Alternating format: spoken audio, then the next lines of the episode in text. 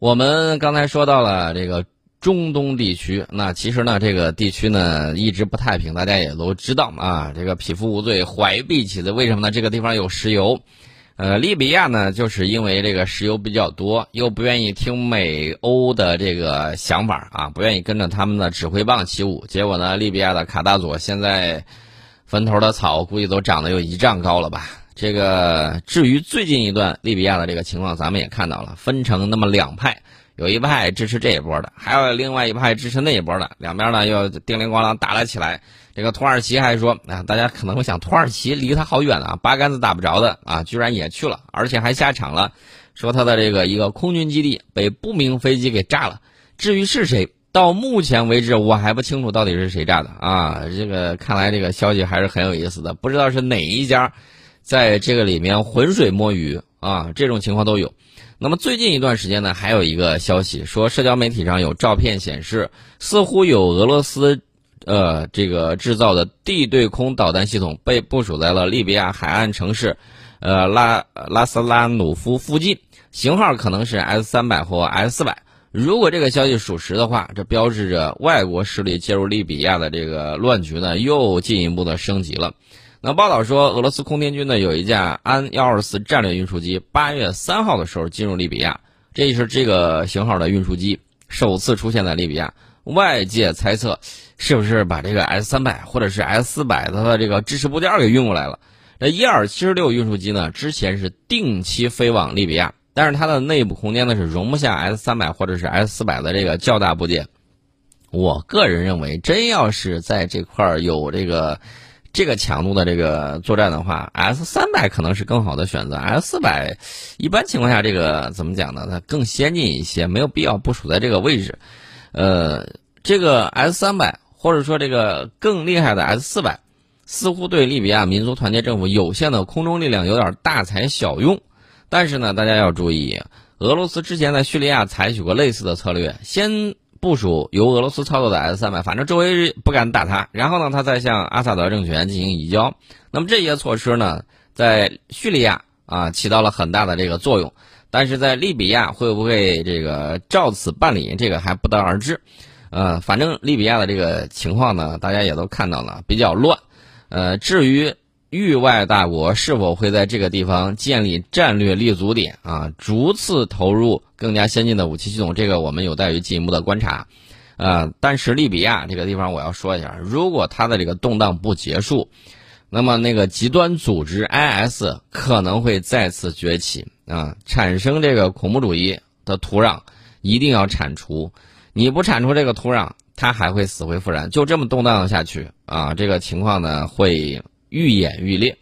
我们看到这个极端组织 IS 大部分的活动从叙利亚撤出去之后，转移到了这个利比亚南部沙漠地区的费赞啊，而且有越来越多的呃参与到当地的人口和非法商品的这种贩运。那么，极端组织 IS 二零一六年五月份的时候是被民族团结政府武装驱逐到沿海城市苏尔特，然后呢，后来他就是在那儿立足不稳，然后就往南部发展。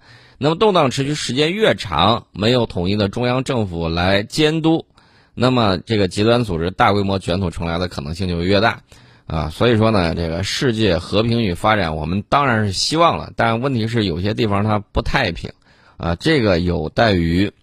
有待于这个进一步的国际爱好和平的势力能够持续的增进世界的这种和平。我们当然期待的是世界和平。那至于说到这个中东地区，我们还要提一个事儿。前一段时间，伊朗它不是进行了一个演习嘛？它演习的时候拉了一艘这个呃美国航母的模型，然后他把在演习之中又是小艇围攻，又是拿那个直升机用导弹把它给干沉了。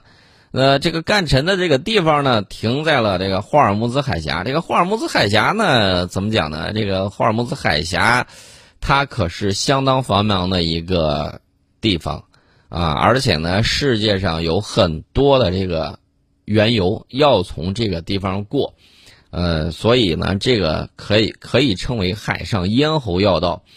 但是呢，这个现在就担心说，这个沉到海里头之后。你会不会成为航运的严重威胁啊？这个大家都在担心这一点。那么，但是美国媒体这么报道的时候，我就觉得你你是不是有啥想法？为啥呢？我听到美国媒体报道的时候，我第一反应就是他想干啥？这是福布斯杂志报道的，说这个沉的这个地方就在阿巴斯港的这个入港口外边，靠近主航道。当地的这个航道的这个水深呢，不是特别深，只有四十五英尺，大概是十三点七米，不到十四米。所以呢，他说这艘驳船成为航运的严重威胁。啊，那么伊朗缺乏足够的打捞能力来有效的处理这个问题，我觉得这其实不是个问题。那实在不行的话，这个水下绑点架，把它给炸碎了不就完了吗？这有啥问题吗？呃，这个我觉得倒不是问题，倒是觉得美国有点小题大做，人家在自己家里头爱干啥干啥，这个跟你好像没有太多的这个关系。至于说影响不影响到这个航运？我觉得，如果影响到航运，周边一提意见，他想办法也会把这个事儿给处理掉。一艘驳船又不是什么特别大的这个家伙事儿，而且呢，它没有承受，就是可以承受反舰武器打击的这个坚固结构。所以说呢，这个东西我认为它并不是特别啊，特别妨碍这个航道。想要去去除的时候也很有意思。那更有意思的事儿不在这儿，而在于什么呢？而在于。以色列时报八月九号的报道说，海湾阿拉伯六国集团当天一致同意延长联合国对伊朗的武器禁运，这个禁令原计划两个月之后到期。啊，这是巴林、科威特、阿曼、卡塔尔、沙特阿拉伯和阿拉伯联合酋长国组成的海湾合作委员会说的。呃，至于在这些地区，这个新闻呢，有的时候。你得多让新闻飞一会儿，为啥呢？即便像宋老师这样的能够对新闻进行专业判断的，我也有时候有时候会犯迷。为啥呢？他们这个里头真真假假，引真是假，以假是真，这种情况太多了。呃，不是历史学家，不经过长时间的这种观察，这个东西没有得到解密。呃，时间长了，时间长了之后，才有可能真相浮出水面。有可能我们这一代人都不知道具体的真相到底是啥。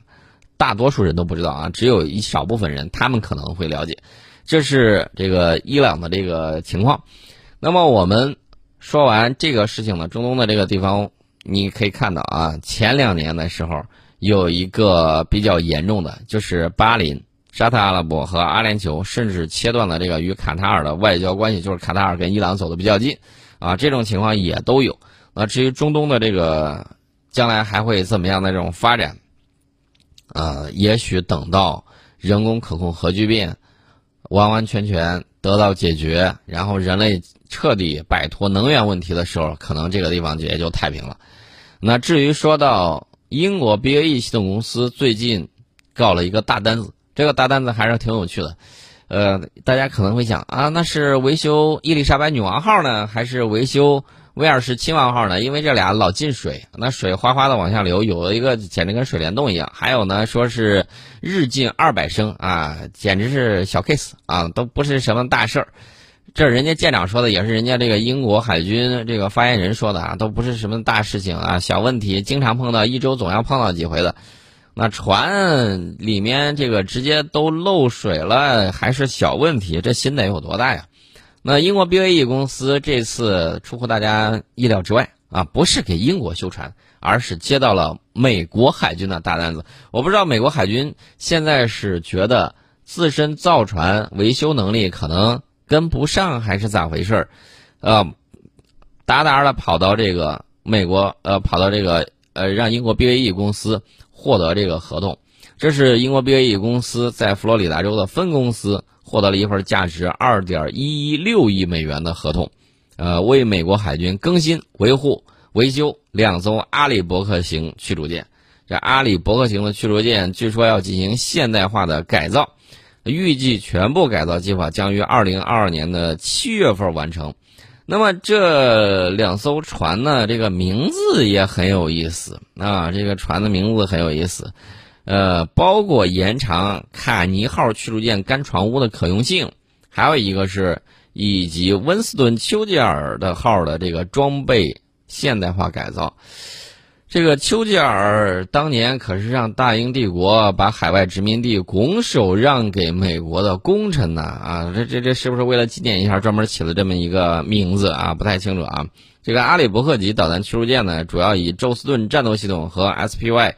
杠幺 D 型多功能被动电子扫描相控阵雷达为主要特点，啊，现代化水平很高，这个情报互通互联的这个能力很强，呃，驱逐舰呢用途很广，也能使用战斧导弹对陆地目标进行打击。它强大的宙斯盾雷达呢和地空导弹呢可以进行防空作战。当年刚装备宙斯盾的时候，他就大吹特吹了一把，结果很快把伊朗的客机正从天上飞呢，然后美国驱逐舰如临大敌，梆一下给人家客机给打下来了，啊，一九八八年的事情。把把人家客机给打下来，机上人员无一生还。那直到好多年以后，美国拒绝道歉，但是给赔钱了啊！拒绝道歉，把钱给赔了。因为伊朗诉诸国际法庭，把这个事儿给弄了。可能大家对过去的事情不太了解啊。现在你再回过头来再看一看的时候，你会发现冷战时期，那还是相当的剑拔弩张啊，动不动的就会出现误击的这种情况。所以大家会看到啊，最近和平。这么多年，千万不要麻痹了大家的这种思想啊！你要了解到，外界他有的很多这个情况呢，并不是希像这个希望和平的人们想象的那个样子。那我们唯一正确的做法就是建设好自身的这种实力。我们先进一下广告，欢迎大家回到听世界节目当中。我们接下来呢，要给大家聊一下我们两个邻居。一个呢是日本，呃，日本呢最近搞了一个东西，我比较关注，它要新设电子战部队。你设电子战部队就设电子战部队呗，这个他非要拿中俄两国当挡箭牌。你知道他怎么说呢？他说，面对中国与俄罗斯的军事现代化，日本防卫省和自卫队正着手组建电子战部队。这就是非要既要怎么着，又要非要立一块牌坊。你自己觉得你欠缺了，大幅度落后了。美国在你那儿部署的那个咆哮者 EA 十八 G 电子战飞机就在你国内部署，你拿着它练练手，找一下差距不就完了吗？为啥非要拿我们去打岔呢？我就非非常讨厌这种行为。你自己愿意去弄，你就去弄。你不要这个没事的时候老是啊，这个他我邻居他们有了，我这个落后了，我要弄你落后就说你落后啊，甭找那么些借口，你找那么些借口只能显得你怎么着小肚鸡肠，一点都不大气。那他搞的这个电子战部队，其实需要我们提高警惕的什么？他要配合他们那个水陆机动团参与夺岛作战。那么他的这个作战模式在说的时候，他就说啊，假设发生岛屿争夺战。你你大家可以想象一下，这个岛屿争夺战它意味着什么？意味着哪儿？这个大家都很清楚，我就不多说。他说，进攻方的登陆部队和舰艇需要保持密切的通信联络。对于防御方来说，监听和干扰敌方通信就是有效的对抗措施。日本电子战部队呢，还将与专门负责夺岛作战的自卫队水陆机动团相互配合，保障自卫队通信的同时，要对敌方的雷达和导弹进行干扰。报道说呢，日本电子战部队主要负责分析敌方的电波频率，之后呢，用相同频率的电波进行干扰，使其失效。那么日本防卫省呢，这个可是花了大价钱，花了大力气。二零二零年度的防卫预算里面，这个项目获得了一百五十亿日元的研制经费。那同时呢，他还研发这个远距离电子战电子战飞机，然后呢，可以在对方威胁范围之外实施电子干扰。那日本做事呢，一贯都是比较认真，这个大家知道，这是它的优点。它认真到何种程度呢？就是很细法啊。它不光配套的有这个研发经费，它还有培养人员。日本自卫队电子战部队的成员要这个在陆上自卫队通信学校学习电磁波专业知识，了解各国如何应对电子战的这个做法，通过严格考核才能最终获得资格。而且要学习比电子战范围更广泛的电磁战的相关专业知识。那么，日本防卫省之所以急切的建立电子战部队，按照日本自卫队官员的说法说，他这是基于与中俄相比，这方面的能力储备已经大幅落后了啊！用“大幅落后”这四个字儿，大家可以想象一下，这个日本这个电子战，呃，日本这个在面对电子战飞机的时候，他曾经遭遇过怎样的窘境啊？这个大家可以。可以感受出来，他这个浓浓的这种委屈的这个意味在里面，而且呢，他们举了几个例子。他说，俄军在二零一四年对乌克兰发动电磁攻击，阻断了乌军的指挥系统，使其难以发挥战斗力。呃，而且他提到一点，他说中国军队也派出电子战飞机在日本周边飞行，收集自卫队和美军的电磁信息。美国的美国海军的 P 八 A 啊，这个反潜巡逻机来了次数少吗？咱这只是针尖对麦芒。你要是老老实实的热爱和平与发展，你觉得会有今天这个事情吗？对吧？所以你不要倒因为果，你应该好好的去考虑一下自己身到底哪些问题，好好反省一下，不要用手指指着别人。当你用一个手指指责别人的时候，你还有四个手指头指着自己呢。啊，要注意这一点。那至于说这个他怎么样去配合，怎么样去发展，美国是否会给他相应技术的支撑，这一点呢，我就不得而知了。